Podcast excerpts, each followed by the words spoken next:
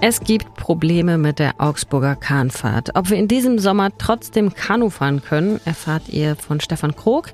Außerdem schauen wir in dieser Folge auf das Urteil in einem der größten Augsburger Betrugsfälle überhaupt, auf Kultur im Container, auf immer teurer werdendes Bauland und auf eine neue Tanzfusion am Staatstheater. Ich bin Lisa Pausch. Heute ist Montag, der 13. März. Guten Morgen. Nachrichtenwecker, der News-Podcast der Augsburger Allgemeinen. Es gibt ein Urteil in dem Prozess um einen der größten Augsburger Betrugsfälle. Über Jahre hat ein heute 67 Jahre alter Mann, ein Unternehmer, zahlreiche Anlegerinnen und Anleger betrogen. Insgesamt um 8 bis 12 Millionen Euro. Wir hatten das Thema auch schon hier im Nachrichtenwecker. Nun ist der Prozess vor dem Augsburger Landgericht schneller zu Ende gegangen als ursprünglich noch geplant. 20 Verhandlungstage waren da angesetzt. Doch schon nach vier Sitzungen wurde jetzt das Urteil gesprochen. Und zwar sechs Jahre und sechs Monate muss der Mann ins Gefängnis wegen Betrugs- und Steuerhinterziehung. Das Urteil ist auch schon rechtskräftig. Der Angeklagte hatte die volle Verantwortung für seine Taten übernommen und bereits am ersten Tag ein Geständnis abgelegt. Im Jahr 2015 hatte er sich in die USA abgesetzt und dort wohl ein Leben in Prunk und Glitzer geführt. Im vergangenen Jahr wurde er dann verhaftet und nach Deutschland ausgewiesen.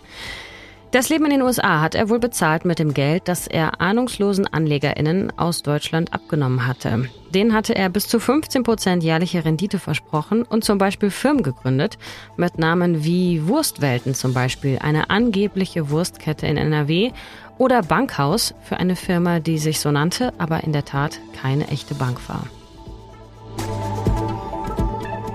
Was hat es eigentlich auf sich mit den vier Containern, die jetzt vor dem Augsburger Bahnpark stehen? Das sind sogenannte Kultener, also Container für die Kultur.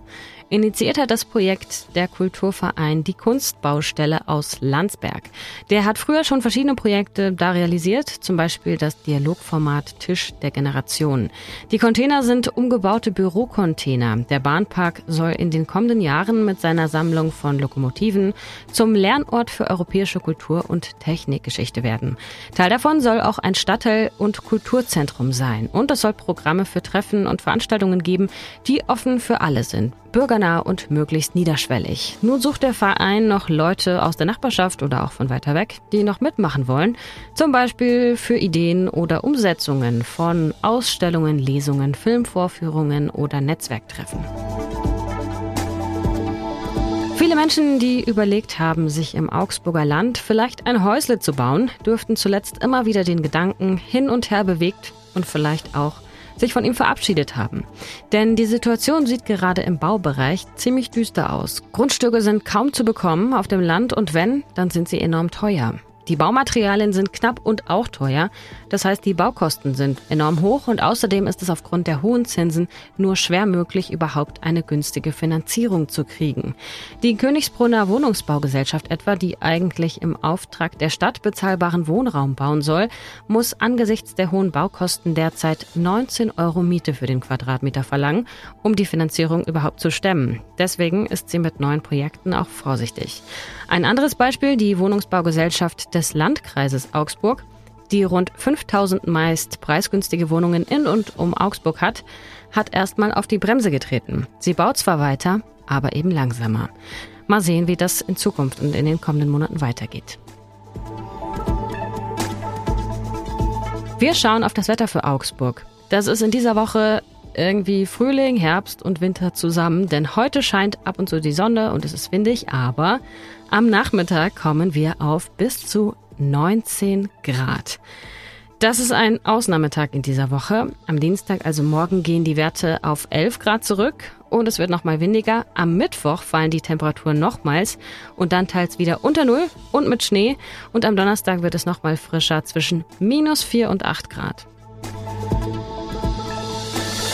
Eigentlich sollte die Saison in der Augsburger Kahnfahrt wieder losgehen zum 1. April. Und jetzt ausgerechnet das, es gibt Probleme mit dem Brandschutz. Können wir im Sommer jetzt also keine Boote mehr ausleihen? Oder was bedeutet das? Das sagt uns hoffentlich Stefan Krog. Hi Stefan. Hallo, grüß dich. Jetzt ist die Kahnfahrt ja nicht irgendein neuer Laden, sondern auch eine Institution in Augsburg. Was hat es jetzt mit diesen Problemen auf sich? Warum, was, was, wo fehlt der Brandschutz? Also, das ganze Thema ist im vergangenen Jahr schon aufgekommen. Das ist jetzt am Wochenende aber erst bekannt geworden.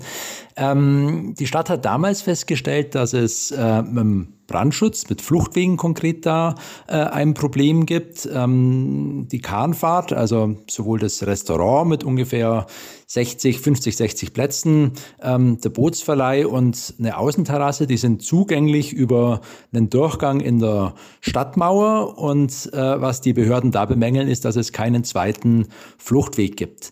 Man muss sich das Ganze so vorstellen, die Kahnfahrt, das ähm, ist eigentlich ein schmaler Geländestreifen der äh, auf der einen Seite von der Außenseite der alten Stadtmauer begrenzt ist, auf der anderen Seite dann vom Stadtgraben logischerweise. Und wenn es da mal brennen sollte, ist es tatsächlich so viel Platz, äh, um sich äh, irgendwo hinzuflüchten, wenn der Hauptzugang ähm, durch Rauch oder Feuer da nicht mehr benutzbar sein sollte. Also viel Platz gibt's da nicht und da möchte äh, die Stadt eben einen zweiten Fluchtweg sehen.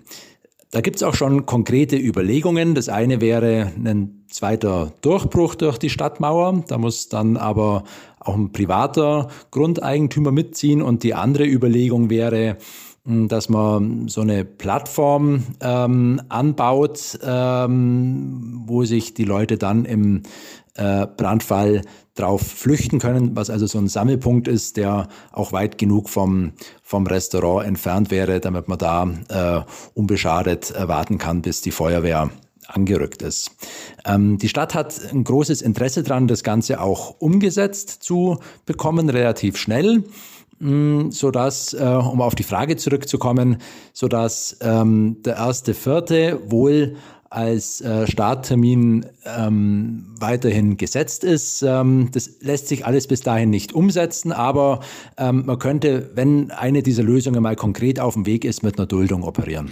Also alles erstmal nachvollziehbar und ich gehe auch äh, lieber und entspannter Kanu fahren, wenn ich denn weiß, ich habe im Notfall auch einen Fluchtweg. So, ähm, warum gab es denn bisher diesen zweiten Fluchtweg noch nicht? Ähm, es kam dann raus, äh, die, dieses, dieses Restaurantgebäude, also nicht die Kahnfahrt als im, im Gesamten mit dem Bootssteg, sondern es geht wirklich um ein Restaurantgebäude.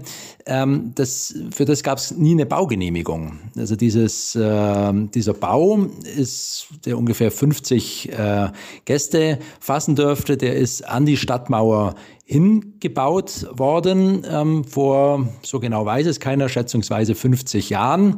Ähm, man hört, das Ganze ist zunächst mit einer Überdachung, hat das Ganze begonnen, äh, ist dann gewachsen, hat dann auch Seitenwände bekommen und äh, am Ende stand dieses äh, Gebäude da, das eigentlich jeder, der die Kahnfahrt äh, besucht, denkt, das, das gab es schon immer. Ähm, aber eine Baugenehmigung für dieses Gebäude ist nie erteilt worden. Es ist also ein Schwarzbau. Also war das, äh, was hat das mit dem Bauschutzgesetz auch zu tun? Gab es da eine Lücke oder kann man da was auch noch an ändern, dass Gebäude, die vielleicht früher gebaut wurden und diesen Brandschutz noch nicht haben, dann doch noch eine, eine noch mal, noch mal angeguckt werden? Also ähm, grundsätzlich, was das Thema Brandschutz betrifft, das kann man äh, schon, da gibt es Lösungsmöglichkeiten. Also wie gesagt, dieser zweite Fluchtweg, den man da durch die Stadtmauer schaffen könnte oder diese Plattform, damit wäre das Thema Brandschutz grundsätzlich mal soweit erledigt. Ähm, alles gut ist damit aber noch nicht, weil Schwarzbau ist Schwarzbau. Wer ein Gebäude errichtet, ohne da eine Baugenehmigung zu haben, der ähm, setzt sich dem Risiko aus, dass äh, die Bauordnungsbehörde sagt, dieses Gebäude muss wieder entfernt werden und da gibt es dann auch in der Regel ein Bußgeld. Wie weit es bei der Kahnfahrt, ob es bei der Kahnfahrt jetzt tatsächlich so weit kommen wird, das äh, ist noch nicht ganz klar. Da hat die Stadt am Wochenende noch keine Aussage dazu getroffen. Dem Betreiber der Kahnfahrt ähm, ist, sagt er nach eigenem, nach eigener Aussage, dem ist äh, wohl schon mal angedeutet worden, dass eine Beseitigung auch äh, ähm, durchaus ein Thema sein könnte, aber ein äh, Bescheid der Stadt, also die Anordnung, dass abgerissen werden muss, das ist bisher noch nicht ergangen. Am wahrscheinlichsten ist es, dass wir ganz normal wieder Kanu fahren können im Sommer und bis dahin eben eine Lösung gefunden wird. Zum 1.4. wird es wahrscheinlich geöffnet werden können, was das Thema Bootsverleih betrifft, was auch das Thema Außengastronomie auf der Terrasse betrifft. Ähm, aber für, den, für die Nutzung des, des Restaurants, den Innenbereich, da ähm, wird man sagen müssen, das könnte zum 1.4. Äh, tatsächlich zunächst mal schwierig werden. Der Betreiber der Kahnfahrt sagt, das wird wirtschaftlich auch durchaus ein Problem werden für ihn. Ähm, dieser Innenbereich, der wird genutzt äh, für Feiern wie Hochzeiten, Geburtstage, Taufen und solche Dinge. Und äh, der Betreiber, Bela Balok, der das Ganze in vierter Generation inzwischen betreibt, sagt, ähm, diese Feiern, die bringen mir einfach einen witterungsunabhängigen Umsatz in der sechsmonatigen Saison, in der, das, in der die Kahnfahrt überhaupt aufhat und ist insofern ein wirtschaftliches Standbein, auf das ich nicht so ohne weiteres verzichten kann. Klar, verständlich. Danke dir, Stefan. Gerne. Was sonst noch wichtig wird, Flugpassagiere müssen sich heute wieder auf Verspätungen und gestrichene Flüge einstellen. Die Gewerkschaft Verdi hat für neue Warnstreiks aufgerufen, für heute an Flughäfen in Hamburg, Hannover, Bremen und am Hauptstadtflughafen Berlin-Brandenburg. In der Schweiz beginnt heute die Abschlussberatung über den sogenannten Synthesebericht des Weltklimarats. Der fasst die Ergebnisse von sechs Einzelberichten zusammen und soll quasi einen Überblick zu den Ergebnissen zum Klimawandel eben darstellen. Vorgestellt wird der Bericht am 20. März und er bildet dann auch die Grundlage für die weiteren Klimaverhandlungen. Und zum Abschluss habe ich heute noch einen Kulturtipp.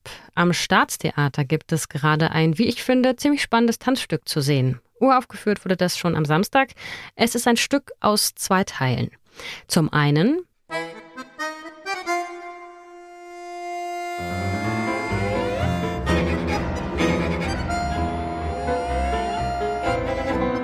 Der Tango von dem argentinischen Komponisten Astor Piazzolla trifft auf Ballett. Zu einem Stück von Piazzolla hat der Augsburger Ballettchef Ricardo Fernando schon zu seiner Zeit als Tänzer in St. Gallen sein erstes Tango-Stück choreografiert. Das heißt, es gibt Tango auf Spitzenschuhen.